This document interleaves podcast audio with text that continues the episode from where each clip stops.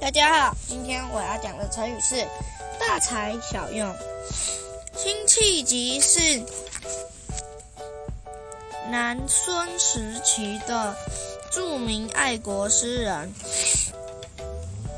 在担任北湖、江西等地的安抚使时，使使因为坚决主张抗金。受到朝廷投降排挤，被免去职务，免闲居在江西上朝一带。几年之后，辛弃疾被新重被重新任用，任绍兴知府和。浙浙东浙江东路安抚时，绍兴西郊有一个地方叫三商，当当时著名爱国诗人陆游就在那里闲居。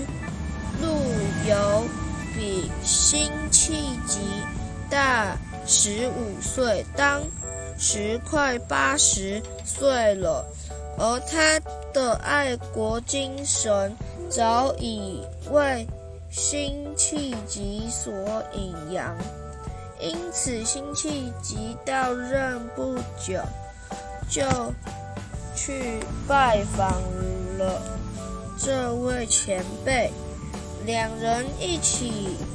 议论国家大事，相见恨晚。陆游听了辛弃疾对形势的分析和统一全国的构想，觉得他是有一个才能的人，希望他能在事业上取得成功，就写了一首诗送给辛弃疾。